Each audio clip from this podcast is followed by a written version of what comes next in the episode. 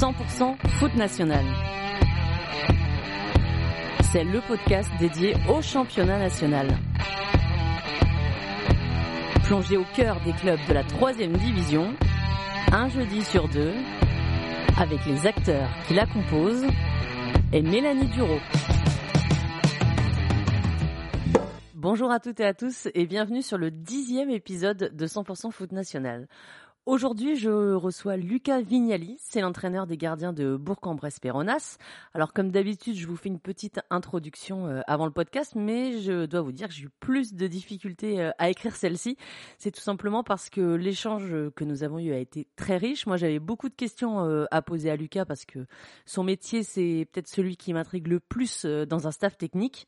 J'ai une sensibilité particulière euh, pour les gardiens de but. Je pense même avoir une petite frustration d'avoir été euh, joueuse de chant et, pas gardienne dans le passé. Enfin, quoi qu'il en soit, il a vraiment euh, éclairé ma lanterne sur toutes les interrogations que j'avais. On a parlé de ses méthodes d'entraînement, de la gestion de la concurrence entre Franck Lostis et puis les deux autres gardiens. La règle aussi des cinq remplaçants en national, ce qui a pour conséquence parfois de ne pas avoir de gardien sur le banc. Bon, je rentre pas trop dans les détails, vous allez découvrir tout ça à l'écoute. Moi, j'ai toujours une base de questions pour euh, mes entretiens. Puis je me laisse aussi porter par euh, les réponses euh, qu'on me donne. Et avec Lucas, on est parti sur les nouvelles technologies à un moment et sur les méthodes de coaching plus modernes, on va dire, mises en place pour tous les joueurs, hein, pas forcément que pour les gardiens de but. Je pensais pas du tout moi que Bourg était aussi entre guillemets évolué. C'est super intéressant et perso moi ça me donne vraiment envie d'aller passer deux trois jours là-bas pour voir tout ça de mes propres yeux. Lucas Vignali, c'est quelqu'un de passionné par son métier, donc forcément c'était pour moi passionnant de lui parler. Il a été très disponible, j'ai passé un, très très bon moment avec lui, donc je le remercie encore pour ça. Et puis j'en profite pour remercier le club de Bourg qui a été très réactif euh, sur ma demande d'interview. Et je le précise aussi, très arrangeant compte tenu de mon emploi du temps euh, quelquefois complexe. Sur ce, bonne écoute à toutes et à tous. L'entretien. Bonjour Lucas. Bonjour Mélanie. Je suis très contente euh, de pouvoir m'entretenir avec toi euh, aujourd'hui. En fait, tu es la première personne membre euh, d'un staff qui participe au podcast. Donc, merci déjà d'avoir accepté mon invitation. Toi, tu es l'entraîneur des gardiens de Bourg. c'est pas du tout ta première expérience. Tu en as déjà une assez grande derrière toi. Est-ce que pour commencer, tu peux nous expliquer un petit peu ton parcours? Oui, pas de problème. déjà, le plaisir, euh, le plaisir est partagé de pouvoir, euh, de pouvoir échanger avec toi. Alors, mon parcours, euh, donc Lucas Vignali, je suis ancien gardien de but, donc niveau, alors pas professionnel, mais semi-professionnel jusqu'à jusqu'à N2. j'ai très vite basculé sur l'entraînement, donc j'ai commencé à entraîner à l'académie à l'OL chez les féminines, donc à l'âge de 25 ans. voilà, j'ai commencé avec les petites, je suis passé après avec les grandes. J'ai fait ça pendant pendant six ans, donc j'ai été six ans au centre de formation de l'OL. Euh, avec les filles. J'ai aussi, euh, alors ce qui est bien avec euh, l'Académie lyonnaise, c'est que tout le monde travaille avec tout le monde, donc il y a beaucoup d'échanges. J'ai eu l'opportunité de, de travailler avec tous les staffs, donc que ce soit filles ou garçons. Donc c'est là où j'ai où j'ai eu aussi pas mal d'expérience et, et pouvoir échanger avec avec des personnes comme comme l'entraîneur de la N2, comme l'entraîneur aussi des pros de l'autre côté. Donc ça c'était très intéressant et très enrichissant. Euh, j'ai aussi en parallèle de ça travaillé au pôle espoir féminin, donc de la Ligue Rhône-Alpes de football pendant quatre ans. Donc euh, j'avais cette double casquette, euh, Olympique Lyonnais et, euh, Fédé. Donc, ce qui m'a permis aussi de passer mes diplômes, de aussi avoir quelques rassemblements avec euh, les équipes de France de jeunes, si, chose qui était qui était super. Et en parallèle de ça, bien sûr, je m'occupais de tous les rassemblements régionaux sur les sur les 14, 15, sur les sur les détections. Ça te faisait un emploi du temps euh, sacrément chargé. Si tu avais les gardiens de but de l'OL, le pôle le pôle espoir féminin, les rassemblements? Ouais, je, en plus de ça, en, parallèle de ça, je jouais encore. Alors ah à, un niveau un peu plus un peu plus petit, mais je jouais encore pour prendre un petit peu d'expérience. Euh, J'entraînais dans les clubs aussi dans lesquels je suis passé, donc c'est vrai que ça faisait des emplois du temps assez chargés, mais c'était euh, c'était très enrichissant. plus on fait de choses, plus ça permet d'avoir d'expérience, euh, voilà, de toucher à tout, de rencontrer tous les publics, que ce soit féminin, masculin, mm-hmm. petit, grand, pour après pouvoir justement se spécifier un petit peu plus et, euh, et diminuer les missions, mais avec euh, une expertise et une expérience un peu plus, un peu plus grande. Mais toi, tu, tu souhaitais être entraîneur des gardiens plus que gardien professionnel? Alors, bah, quand j'ai commencé, quand j'ai commencé le foot, comme tout, comme tout gamin, hein, mon rêve et mon objectif c'était d'être footballeur professionnel. Et après, j'ai je me suis très vite aperçu que j'allais être limité euh, dans quelques aspects du jeu. Donc, donc rapidement, je me suis, je me suis tourné vers, vers l'entraînement, tout en gardant cet esprit aussi de, euh, de compétition dans le jeu, dans les catégories dans lesquelles je suis passé. Mais, euh, mais mon objectif à, à l'âge de 20, 22 ans, très, très rapidement basculé sur, sur l'entraînement. Et, et ce qui est intéressant là-dedans, c'est que, c'est que je suis toujours en lien avec le terrain et, et les objectifs et les attentes que je pouvais avoir euh, dans un cursus joueur, je peux les retrouver de l'autre côté avec, avec plus de chances d'y arriver que, que si j'étais resté joueur. Alors justement, toi, tu es, tu es arrivé à, Bourg, c'était euh, l'été euh, dernier, enfin de l'année dernière, en 2021. Ça s'est passé comment c'est arrivé Alors, euh, nous sonder si, si, le projet pouvait m'intéresser. Moi, j'étais encore sur l'académie euh, à l'Olympique lyonnais. C'est vrai que j'arrivais aussi en bout de cycle de l'autre côté. Mmh j'avais émis le souhait de, de, de, partir ou de changer en tout cas de, de catégorie. Ça n'avait pas été possible. Et puis, au même moment, euh, euh, Bourg est venu, euh, est venu me sonder, me solliciter pour savoir si ce type de projet pouvait m'intéresser. J'ai répondu favorablement hein, sur des échanges et puis de petit à petit ça s'est fait, ça s'est fait naturellement. Donc, j'ai sauté le pas entre guillemets pour venir à Bourg, mais avec, enfin, sans tirer la patte comme je pourrais dire, avec une grande une grande envie de découvrir ce championnat national que je connaissais pas du tout. Oui, parce que tu n'as tu n'as jamais joué au niveau national. Hein. Non, j'ai jamais joué, j'ai même jamais entraîné, j'ai jusqu'à aller jusqu'à la N2 parce qu'à l'Olympique Lyonnais on n'avait que de la N2. Euh, donc j'avais un petit peu vu, vu l'entraînement, les gardiens, toutes ces choses-là de ce côté-là, mais c'est vrai que euh, Bourg et la c'était une étape supplémentaire sur euh, sur mon cursus euh, d'entraîneur, donc euh, j'ai pas hésité longtemps. Et le, le championnat national, tu le suivais un petit peu ou c'était quand même l'inconnu quand, quand tu es arrivé à Bourg? Non, je le suivais de, je le suivais de l'extérieur parce qu'en tant que passionné de football, euh, on suivait un petit peu, mm. euh, enfin, je suivais toutes les, toutes les divisions, euh, ayant joué aussi avec pas mal de monde qui, qui joue dans ces, dans ces catégories aussi, N2, N1, N3, donc ça permet de suivre les résultats et, et de suivre le championnat, mais le fait d'être, euh, c'est vrai, d'être plongé dedans et de rentrer dans tous les détails, c'est quelque chose de, de nouveau pour moi, mm. mais extrêmement, extrêmement passionnant. Alors cet été, euh, tu as perdu entre guillemets tes, trois gardiens de, la saison passée. Tu as eu trois nouveaux gardiens euh, à arriver cet été. C'est euh, c'est un avantage ou c'est un désavantage comme ça quand on renouvelle complètement euh, ton effectif des gardiens de but? Alors il y, a les, y a les deux côtés, mais mais le plus c'est un avantage. C'était aussi une volonté de la part une volonté de la part du club, de notre part, de de repartir sur quelque chose de nouveau avec des nouvelles personnes en ciblant et en choisissant bien les profils de gardiens qu'on voulait avoir euh, individuellement, mais surtout collectivement aussi, comment on pouvait vivre ensemble, cohabiter. Euh, donc à partir de là, une fois qu'on a choisi les hommes, euh, ça devient un avantage. Et, et, de mon côté, je le vois, je le vois aussi comme quelque chose de positif, c'est qu'on peut repartir de zéro, mm-hmm. on peut remettre en place une façon de travailler, euh, réapprendre un, un, petit peu à connaître, à connaître les mecs et le fonctionnement, mais, mais on peut réinsuffler quelque chose de nouveau. Donc pour moi, c'est quelque chose de, de positif. Après, c'est sûr que le, le, petit, le petit inconvénient, c'est que très rapidement, il faut trouver l'alchimie euh, entre chacun, puis aussi au niveau collectif, euh, avec les joueurs, avec le projet du coach. Donc euh, là-dessus, forcément, c'est un petit désavantage et déséquilibre, mais c'est qui s'est très vite comblé par le travail et par le, le, côté aussi humain des mecs. Toi, justement, es, enfin, on t'intègre dans le recrutement des, des gardiens, tu es impliqué dedans ou au moins donner ton, ton avis?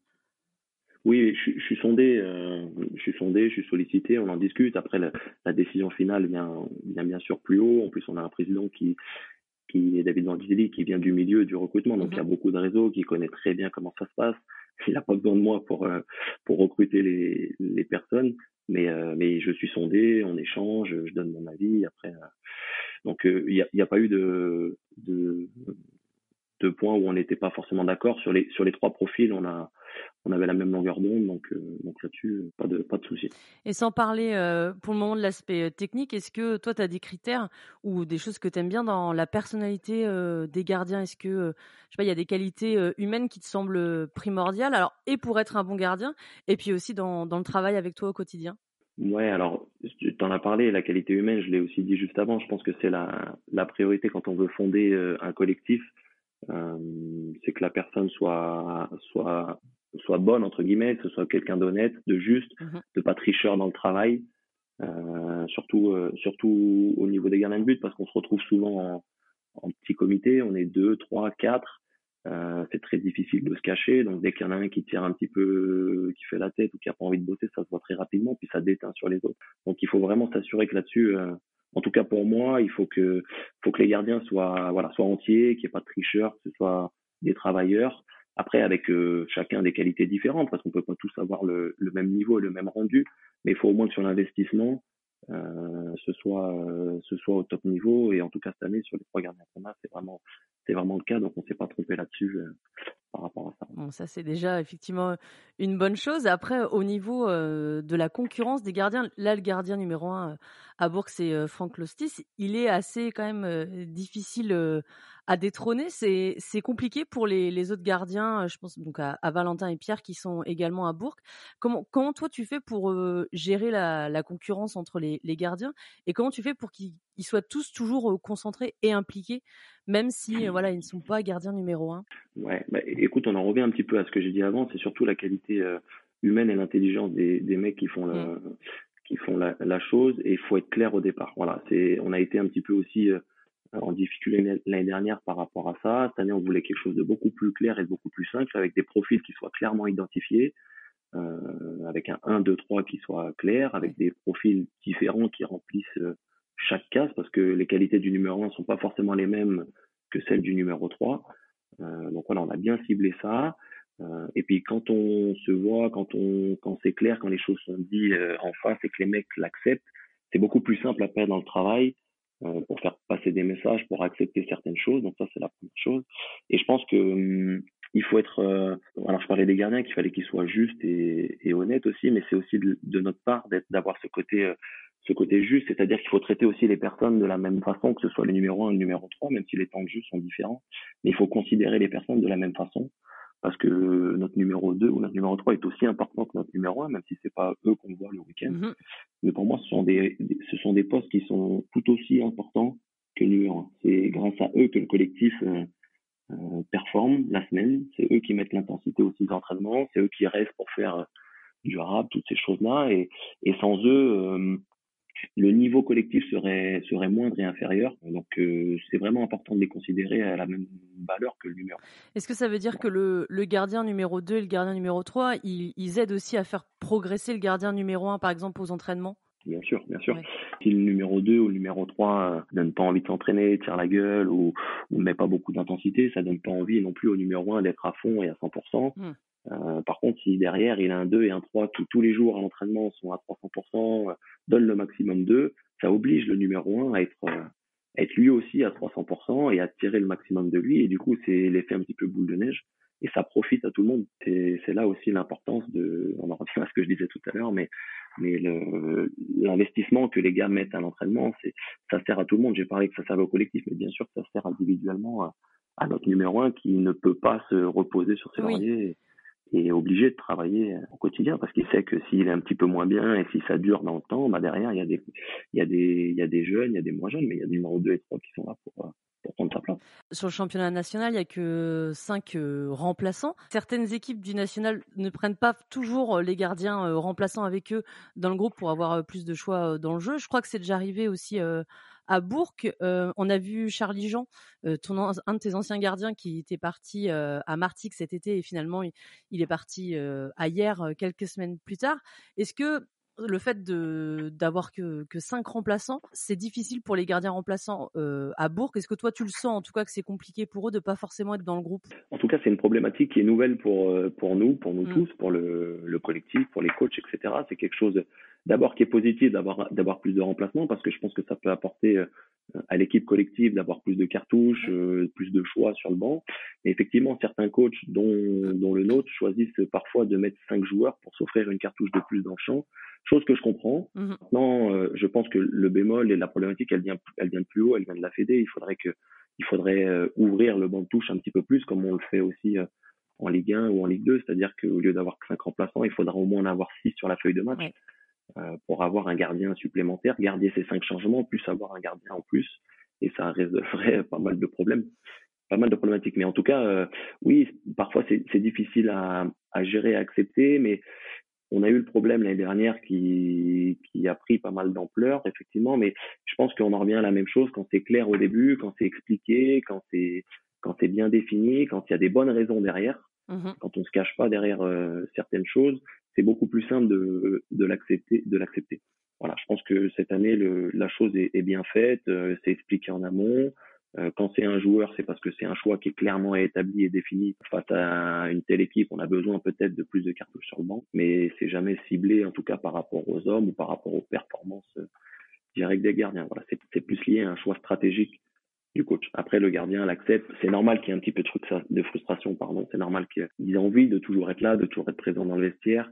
Euh, ça peut se comprendre, mais mais ils sont assez intelligents pour l'accepter, pour faire passer le collectif, euh, le collectif. Surtout que en général, on part, on, est souvent 17 euh, dans le groupe. Alors le, gardien ou le joueur est pas forcément sur la feuille de match au dernier moment, mais c'est vrai qu'il vit collectivement avec eux, avec le groupe. Euh, il se déplace, il s'entraîne, voilà, il vit dans le dans l'atmosphère du vestiaire. Donc euh, il y a cette petite frustration sûrement de venir s'asseoir en tribune à la fin, mais c'est quand même gommé par tout ce qu'il a vécu à côté et tout ce qu'il au groupe. Je voulais te demander sur, euh, les matchs, euh, justement, si toi, tu avais un rôle euh, particulier.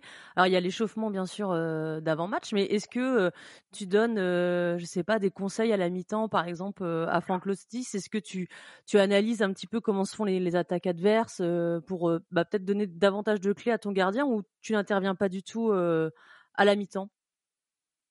Non, bien sûr, on intervient au quotidien. C'est aussi ma façon un petit peu de faire qui est euh, qui a un lien assez proche des gardiens de but. J'ai ce côté-là de, de, proximité avec eux, donc on échange beaucoup avant, pendant, après. Euh, bien sûr que si on voit des choses euh, pendant le match, on corrige à la. Il y a beaucoup de, il y a beaucoup de choses qui sont faites la semaine à l'entraînement. On a des choses qui sont données sur le sur le sur sur l'adversaire, des choses euh, avant le match où on rappelle des consignes sur l'échauffement, des choses auxquelles il faut faire attention. Mais c'est vrai que parfois pendant le match, il peut se passer des choses euh, qu'on n'avait pas forcément prévu ou des, des choses qui diffèrent en fonction des scénarios. Et, on est là et je suis là pour ajuster aussi avec lui euh, à la mi-temps, euh, voilà, lui demander aussi son ressenti, mmh comment il a vu les choses et comment on peut améliorer certaines choses et être vigilant en seconde mi-temps pour pas se, faire avoir ou, modifier certaines choses pour être plus performant. Et pendant la semaine de, de, préparation, avant un match, est-ce que c'est toi-même qui, euh, par exemple, va analyser les, coups de pied euh, arrêtés de l'équipe adverse ou, ou, la façon de tirer euh, les pénalties des attaquants adverses sur, sur, le prochain adversaire. Est-ce que toi, tu regardes ça de toi-même pour faire un, un retour après à, à Franck? Alors peut-être même un retour vidéo sur, sur la semaine de prépa, j'entends. Ouais, exactement. C'est, ça fait partie des différentes missions. Alors plus collectivement euh, euh, sur les coups de pied arrêtés, euh, offensifs, défensifs au niveau de l'adversaire. Donc ça, c'est quelque chose qui est présenté au groupe. Franck en fait partie et prend les quelques infos. Euh, après moi, en, en, off, sur des choses plus spécifiques en fonction des, des pieds de frappe, des joueurs qui viennent chercher certaines zones ou non, des courses différentes qui peuvent l'impacter sur ses sorties ou sur ses prises d'infos. Euh, ça, c'est des messages qui, que je lui fais passer, bien sûr. Et, euh, et oui, au niveau des pénalties aussi, je, je regarde très souvent très régulièrement tous les tireurs euh, potentiels. Je lui donne aussi des infos par rapport à ça. Donc, il, il les a en tête. Après, il s'en sert ou non, mais au moins, il a ce petit indicateur. Je sais que Franck aime bien les avoir, donc euh, moi, ça me permet aussi de, de travailler. L'année dernière, Anthony Maisonnel aussi aimait bien avoir ces petites informations pour, euh, pour avoir un, un un petit avantage sur l'attaquant, ça fait pas tout parce qu'il faut garder aussi ce côté euh, instinctif sur le moment parce que sûr tout peut tout peut changer, tout peut arriver. Sinon ça serait trop simple. Mais euh, mais j'ai des gardiens qui aiment bien avoir ces petites infos, donc moi je prends plaisir aussi à à regarder, à analyser, à éplucher tout ça pour pour leur donner un, un compte rendu, puis après euh, pour après qu'ils puissent s'en servir. Voilà. Ça nous a déjà ça nous a déjà servi dans le passé, donc faut continuer. Tu as, un exemple de, de, quelque chose que tu, as, que tu avais analysé, que tu avais dit à ton gardien et qui s'est passé en match? Ouais, alors euh, euh, l'année dernière, sur, euh, tu vois, pour la petite anecdote, sur la première, le premier penalty qu'on concède de l'année, on avait analysé ça pendant la semaine. J'avais donné les, les billes à Anthony Maisonial et tu vois, on, c'est de mémoire, il me semble que ça doit être Cholet à la maison. Il y a 0-0, on concède un penalty et, euh, et on voit euh, la semaine, du coup, le gars le tire de la même façon, Anto la sort, et à la fin du match, on gagne 4-0. Ouais. Donc, euh, on peut dire que ça a été, ça a été un élément qui a été décisif pour aller accrocher après, après cette victoire. Donc, quand ça se passe comme ça, c'est vrai que c'est c'est plaisant et, et, personnellement et, et, pour le gardien aussi parce que encore une fois c'est eux qui sont en lumière et que tous les mérites leur reviennent donc pouvoir aider comme ça par une petite pierre sur la réussite de son gardien, c'est vrai que c'est plaisant. Et toi, donc tu, tu, disais, tes gardiens sont plutôt friands de, de, petites infos comme ça sur l'adversaire, mais tu as déjà eu des, des, gardiens ou des gardiennes qui ne voulaient pas du tout d'informations pour rester justement sur le côté instinctif? Ouais, il y en a, il y en a. Honnêtement, euh, chaque gardien est un peu différent. Mm. Pour parler des exemples précis, l'année dernière, Charlie Jean, quand il est, quand il a basculé avec nous et qui et qui s'est mis à jouer, lui il m'a dit, moi je veux pas du tout savoir, tu me donnes aucune info. Lui, lui c'était un gardien à l'instinct qui avait, voilà, qui avait, qui faisait comme comme il le sentait sur l'instant T. Donc, euh, mais c'est comme ça qu'il était performant aussi. Donc, euh, donc il faut pas polluer la tête, il faut pas mettre des infos supplémentaires pour pour le pour le plaisir d'avoir des infos. Il hein. faut toujours qu'il travailler pour prendre des infos, il faut que ça serve derrière. Si c'est pour éplucher des vidéos, regarder des choses, donner des stats et que derrière on, on les utilise pas, ça ça rime à rien. Donc euh, voilà, faut toujours qu'il y ait un but derrière. Mmh euh, si c'est le cas, tant mieux. Si ça l'est pas, euh, voilà, on fait différemment. On se concentre sur nous, on bosse sur nos qualités, nos défauts et on s'occupe pas du tout de l'adversaire. Sur le travail que tu fais avec tes gardiens au quotidien, Comment tu fais pour, enfin déjà est-ce que c'est possible, mais comment tu fais pour pas rendre les séances trop répétitives pour que ce soit différent tous les jours, toutes les semaines pour que les gardiens s'ennuient pas? Tu as des méthodes particulières d'entraînement? Alors, on a une trame, j'ai une trame qui est commune, qui se qui se retrouve de semaine en semaine en fonction des jours de la semaine, en fonction de de l'intensité qu'on va mettre par rapport au match qui va arriver. Donc, il y a des choses qui sont clairement définies et qui bougent pas dans le temps. Après, c'est vrai que le contenu de séance, on se doit d'être créatif, d'être inventif, de réfléchir à des choses différentes euh, pour pas tomber dans la, dans la monotonie ou le fait qu'on se, qu'on se répète dans certains exercices. Mais pour être honnête, euh, alors je vais prendre ces, cette année et demie passée euh, à Bourg, mhm. à mon avis, il y a très peu de fois où, où je reproduis la, la même chose parce qu'il y a tellement de possibilités de, de créer de situations différentes avec euh, un, deux, trois, quatre ballons, euh, changer à chaque fois. Il y a, il y a des multitudes de, de possibilités. Donc c'est vrai que la trame générale est la même, le contenu global est le même. Après, quand on rentre dans les choses spécifiques, c'est vrai que on peut le travailler d'une multitude de façons. Donc euh, je pense pas qu'on tombe dans la dans la, monotonie de ouais de quelque chose qui se qui se répète. Après, en tout cas, moi je suis comme je leur dis, je suis énormément à l'écoute de ce que peuvent me, me, me faire comme retour. J'hésite pas à échanger avec eux pour savoir si c'est bien entre guillemets, moins bien, comment ils ont perçu la chose. Euh, voilà, ils n'hésitent pas des fois à me dire euh, on pourrait faire ça différemment, de cette façon-là, ce serait bien. Donc on écoute, on prend en compte et puis on modifie sur les séances qui viennent pour euh, pour contenter aussi tout le monde. Hein. L'idée c'est pas que moi c'est ma façon de voir les choses et de penser. Je suis pas là pour dicter certaines choses ou ou donner des leçons à, quiconque. Hein. Par rapport à mon passé aussi, je suis assez assez humble par rapport à ça. Je prétends pas avoir la, la science infuse par poste de gardien et je pense que personne là, ce serait, mentir de dire qu'on détient la vérité euh, quelque part. Donc euh, c'est vrai qu'il y a beaucoup d'échanges et de, et de dialogue avec les gardiens par rapport à ça.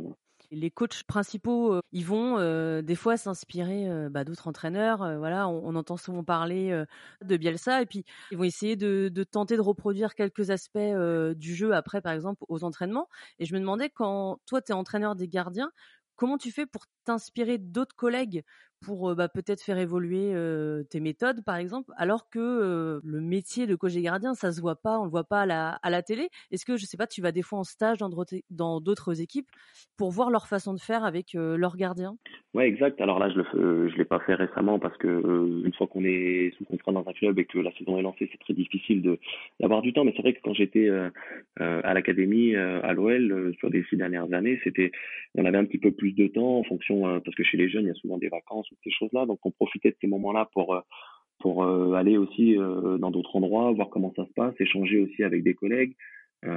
alors il y a la chose très simple aussi hein, sur Internet maintenant avec les réseaux et toutes ces choses-là, mhm. il y a pas mal de choses qui circulent, donc on peut s'inspirer de, de pas mal de monde et pas mal de, de façons de faire. Après, il suffit pas de répéter les choses comme on, il faut aussi s'approprier, il faut le tester et, et, visualiser. Mais effectivement, les rencontres qu'on fait au, au fil des années, c'est ce qui nous façonne aussi, c'est ce qui nous, nous, fait avoir des idées et une façon de, de s'ajuster. Moi, c'est vrai qu'en travaillant à l'OL avec, euh, avec Alfred Dosouyovo, qui était l'entraîneur de la N2, euh, ancien formateur du PSG, et, qui, a, qui, a, sorti de, de grands gardiens, dont Mac Maignan, Alphonse voilà, tous, ces, tous ces grands gardiens parisiens. Donc c'est vrai que je me suis beaucoup inspiré, servi de lui dans l'échange, dans la façon de faire. Voilà, après on essaye, on, on, y met un petit peu à notre sauce, à notre goût. Voilà, mais c'est vrai que l'échange, la rencontre, le fait de voir, de pratiquer, c'est ce qui fait que on s'approprie un petit peu les choses et, et, et, à la fin, on fait des choses qui nous correspondent, je pense. Parce que si on, on, on refait à chaque fois des choses qu'on voit, mais, mais lesquelles on n'y croit pas trop, ou qu'on n'est pas convaincu de la chose, ça peut pas marcher. Ok. J'ai vu qu'il y avait des, des, nouveaux outils pour euh, entraîner les gardiens. J'ai vu des, par exemple, c'est des petites lampes euh, pour euh, travailler les réflexes. Alors, je sais qu'en national, les moyens ils sont ils sont différents, mais est-ce que à, à Bourg, il y a, toi, tu utilises des outils comme ça un peu extérieurs pour faire travailler certains aspects tes gardiens? Ouais, bien sûr, bien sûr. On essaie d'avoir le, maximum de matos possible. Après, bien sûr, avec les moyens, avec les moyens qu'on nous met à disposition. Mais, euh, mais tu fais bien de parler de ces petites lettres parce que c'est vrai qu'on en a discuté cet été aussi. On en discute un petit peu avec euh, le président et ces, toutes ces personnes qui s'en chargent. Euh, c'est vrai que c'est du, c'est du matos, c'est des outils qu'on aimerait bien avoir. On les a pas. Moi, je les avais sur l'académie. J'ai bossé, j'ai bossé avec. C'est vrai que je pense que c'est quelque chose qui peut être intéressant dans certains mmh types de travail.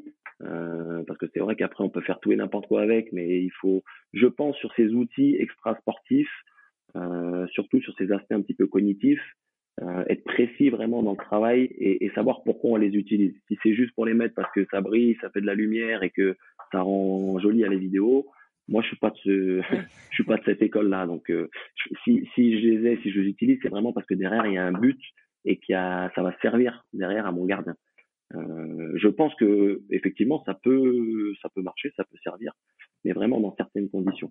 Donc euh, voilà, tu as parlé des, des, petites lumières, toutes ces choses-là, mais il y a pas mal de choses maintenant qui qui aident et qui facilitent à travailler certaines choses différentes que juste euh, un ballon et un frappeur, ça limite quand même un petit peu plus les choses qu'avec du matos et, et, des choses qui changent du quotidien. Tu as un exemple de, de quelque chose un peu de différent que tu, que tu utilises à Bourg?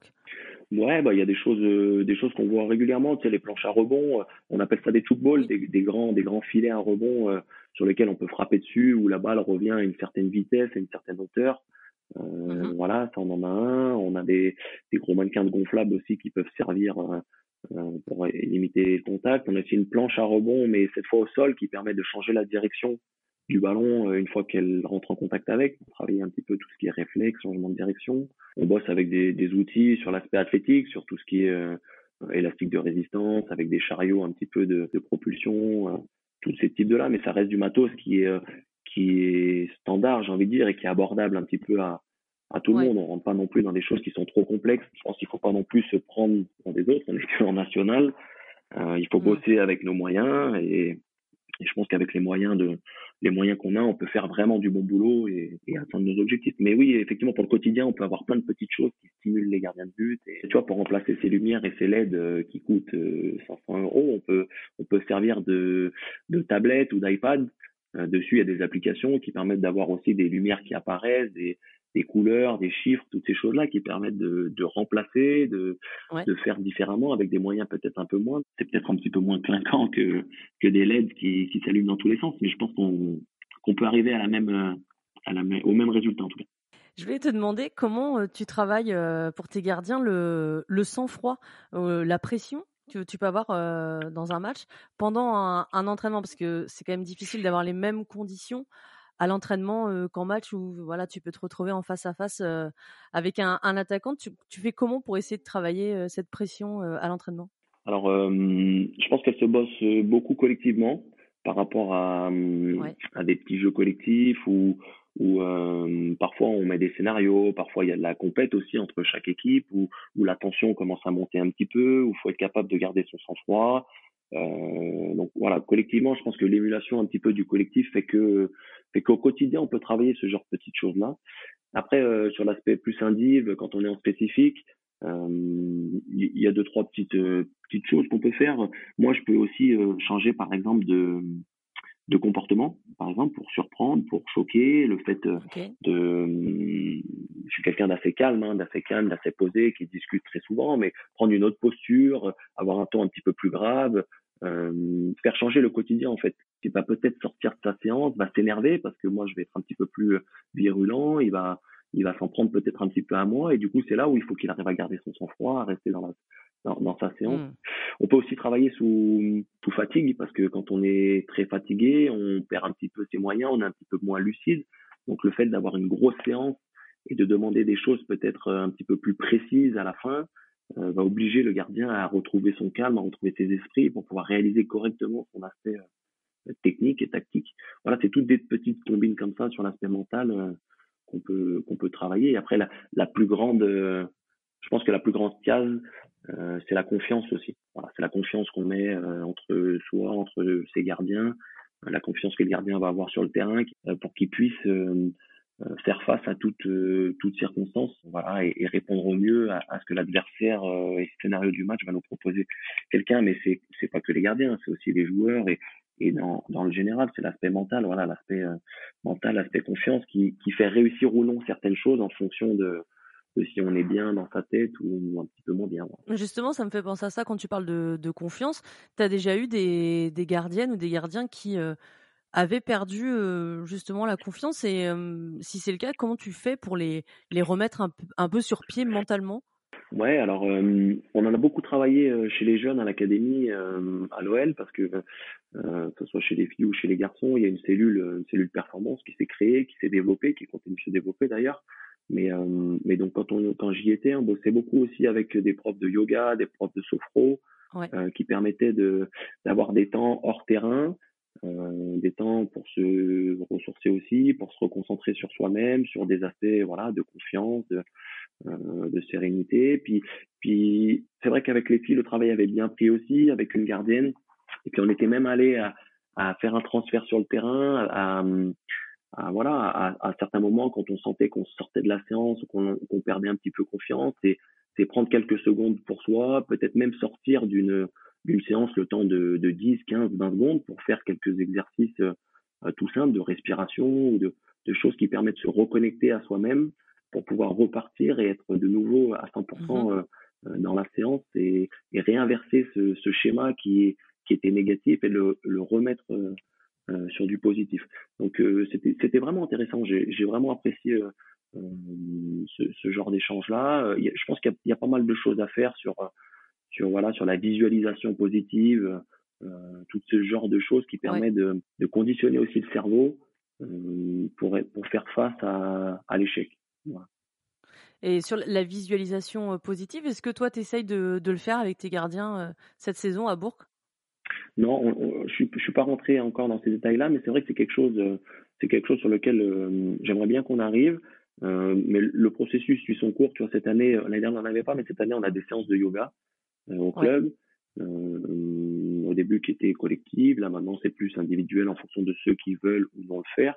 Et c'est vrai que j'ai des gardiens qui sont plutôt réceptifs à ça. Euh, je pense d'ailleurs que c'est un très bon complément au poste, que ce soit sur l'aspect physique ou sur l'aspect euh, émotionnel ou mental. Mais je pense que la continuité de, ce genre de travail-là, voilà, c'est rentrer un petit peu plus dans l'individualisation de, des besoins et, et après ces cours et, peut-être sur la deuxième partie de saison passer à des choses qui sont plus euh, plus spécifiques au poste voilà avec de la on en parlait avec de la visualisation mentale ce genre de choses là euh, des petits processus de de connexion de, de réflexion de euh, donc voilà après après je suis pas le plus non plus le plus calé par rapport à ça. Il faut aussi que moi que je me forme que je que je j'ai plus certaines choses pour pour avoir des connaissances dans ce domaine-là. Mais c'est vrai que c'est je pense qu'il y a un gros travail à faire euh, alors sur le poste de gardien de but mais aussi sur l'aspect euh, dans le foot en général hein, je pense qu'on est comparé à d'autres sports euh, en retard par rapport à cet aspect mental. Euh, on, on, a pris en cours hein, la chose. On, on s'y attelle maintenant mais, mais, il y a encore beaucoup beaucoup de choses à faire je pense et à découvrir pour être plus mais en même temps avec ce que tu me dis je trouve que vous êtes pas mal en avance à Bourg parce que tu vois sur les séances de yoga on avait pas mal parlé du, du RC Lens qui qui en faisait avec Franck Hez depuis depuis leur remontée en, Ligue 1 je crois mais c'est pas le cas de, tous les clubs ni même en Ligue 2 donc je trouve que pour un club de national vous faites quand même des choses un peu un peu différentes et vous, je trouve que vous évoluez quand même plutôt vite sur ces aspects là Ouais, je pense que je pense qu'il y a pas mal de choses qui sont mises en place pour qu'on pour qu'on réussisse. Donc euh, donc c'est c'est quelque chose qui est bien, mais je pense que c'est aussi de la sensibilité un petit peu euh, individuelle et, et là on va revenir au, au staff et au coach. C'est vrai que c'est c'est nous, c'est lui qui qui insuffle ça. Et je pense qu'en fonction de la sensibilité de chaque personne, les les besoins dans un collectif vont différer. Euh, c'est pas encore dans la dans les esprits communs de travailler ce genre de choses là. C'est pas quelque chose qui est fait par tout le monde Plus voilà une sensibilité personnelle. Si le coach est sensible à ce genre de choses, il va mettre en place ce genre de pratique-là avec plus ou moins de réussite, mais mais c'est pas quelque chose qui se fait naturellement encore pour l'instant. Donc je pense que c'est dans ces c'est dans ce processus-là qu'il faut aller chercher. Il faut que ça devienne presque une méthode de travail pour tout le monde. Voilà, après, à plus ou moins à, à, certains degrés, bien sûr, mais mais voilà, je pense que chacun peut s'en inspirer et peut aller chercher un petit peu plus loin dans ce domaine-là. Mais c'est vrai que c'est vrai que notre côté, alors c'est pas qu'on n'est pas plein, mais c'est vrai que le coach a cette petite sensibilité, sensibilité aussi par rapport à ça. On a des accompagnants qui sont disponibles pour venir venir nous faire pratiquer aussi. Donc euh, après, on va pas se cacher, c'est aussi des moyens, c'est des moyens euh, financiers que chaque club peut-être sont pas en, mesure de de se l'offrir. Donc il faut trouver aussi des combines et, certains certains moyens pour pour y arriver. Mais mais encore une fois, c'est comme avec le c'est comme avec le matériel. Je pense que euh, on voit tout ce qui se passe sur les réseaux, toutes ces choses-là, c'est des choses qui, qui sont clinquantes, qui donnent envie, mais je pense que même avec pas beaucoup de moyens ou de matériel, on peut réussir à faire des choses, des choses qui nous permettent de performer et, de nous améliorer euh, sur notre quotidien. Toi, tu fais beaucoup de, recherches justement sur euh, les, nouvelles méthodes qui se font, sur ce que font d'autres clubs pour justement améliorer aussi tout ce qui est mental à côté? Ouais, c'est important. Alors après, je veux pas dire que j'y passe, j'y passe mes journées, mais c'est important de, de se tenir au courant, de se tenir informé un petit peu de, euh, des nouveautés, de ce qui se fait euh, ailleurs. Moi, je suis, je, je, suis vraiment partisan de ça, euh, de découvrir, de l'échange. Encore une fois, je pars du principe que je détiens pas la, la vérité, donc prendre des choses qui se fait à droite, à gauche. je pense qu'il y, y, a matière vraiment à, à progresser, à, à s'inspirer en tout cas de de, de chacun. Donc, euh, donc là-dessus, oui, j'aime bien, j'aime bien regarder, j'aime bien fouiller un petit peu sur les, sur les vidéos, sur les magazines, toutes ces choses-là qui permettent d'avoir, d'avoir quelques idées qui peuvent nous servir dans notre quotidien. sur, euh, sur, une semaine normale euh, en national, alors j'entends avec un, un, seul match le vendredi soir, sur ta semaine d'entraînement, tu disais que tu avais un, un, programme un peu établi, c'est-à-dire que chaque jour, par exemple, est dédié à un, à un domaine particulier? euh, oui, à peu près. Voilà, approximativement, c'est ça. C'est euh, hum, donc du lundi au vendredi, même du lundi au jeudi, parce que le vendredi c'est le match.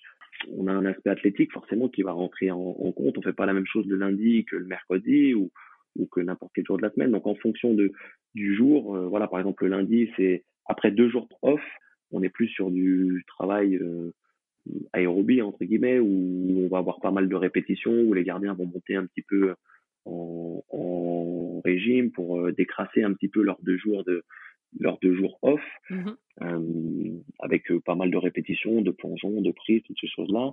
On a la grosse séance euh, forte de la semaine qui est le mardi, où là on rentre et on bosse vraiment dans la partie athlétique purement gardien de but, c'est-à-dire sur la partie explosivité, hein, force explosivité, c'est la qualité principale d'un gardien de but avec, de, avec la pliométrie qui, elle, se fera euh, en complément de cette séance, soit le mercredi, soit le jeudi des fois. Après, plus la semaine avance, plus l'intensité va, diminuer forcément. Donc, on a d'abord euh, la séance qui est construite par rapport à cet aspect athlétique. Et puis après, on a la deuxième réflexion qui est tout ce qui est cet aspect, cet aspect technico-tactique en fonction aussi de l'adversaire, de ce qu'il va nous proposer, peut-être de certaines carences des gardiens qu'on a, que j'ai perçues euh, sur les dernières semaines, mmh euh, mais souvent par rapport à l'adversaire. Euh, voilà, incorporer sur, sur certains jours de la semaine euh, du jeu aérien, pas, de la sortie peut-être au sol, en fonction de, de la gestion de profondeur, toutes ces choses-là, en fonction de ce qui va nous être proposé le, le week-end. Mais c'est vrai que la semaine est assez assez calibrée en fonction de, de cette charge athlétique et des besoins qu'on va rencontrer le week-end par rapport à nos adversaires. Ok, mais alors tous les gardiens travaillent la même chose en même temps Parce que je me dis que certains sont peut-être euh, bah, plus à l'aise justement dans le domaine aérien, d'autres vont être peut-être plus à l'aise dans, les, sorties au pied ou au sol. Tu fais, tu fais comment? Oui, sur l'aspect, par, contre, sur l'aspect technique, technico-tactique, on, on, bosse la même chose. Après, forcément, il y a des qualités, il y en a qui sont plus à l'aise dans certains domaines que d'autres, mmh. mais, euh, mais ça n'empêche pas de d'accentuer aussi nos points forts hein, en fonction de, des qualités de chacun. Il faut bosser les points forts, il faut pas bosser que les points faibles. Donc, chacun bosse la même chose. Après, on peut avoir des compléments. Euh, en fonction des temps peut-être un peu plus off dans la semaine, sur les carences de certains ou non. Et c'est surtout sur l'aspect athlétique qui va avoir une différence par rapport au gardien, parce que entre le numéro 1 qui joue tous les vendredis et le numéro 3 qui joue peut-être très rarement, il faut forcément mm. que la charge elle soit différente. Donc que la semaine est calibrée pour le numéro 1, j'ai envie de dire, pour le gardien qui va jouer le vendredi. Mais après, euh, on ajuste et on adapte en fonction des gardiens qui peut-être vont jouer le week-end en réserve ou un gardien qui va rien faire du tout. Euh, il va avoir sûrement, euh, pas sûrement, il va avoir une séance supplémentaire dans la semaine, terrain, il peut avoir une séance supplémentaire aussi en salle. Euh, voilà, pour combler un petit peu ce manque physique que l'un peut avoir par rapport à l'autre. Les gardiens, alors ou alors peut-être que Franck Lostis, est-ce qu'il participe aux séances collectives avec les autres joueurs pour, pour améliorer le, jeu au pied, par exemple? Je veux dire, est-ce qu'il participe à des, à des petits jeux sans forcément être gardien de but?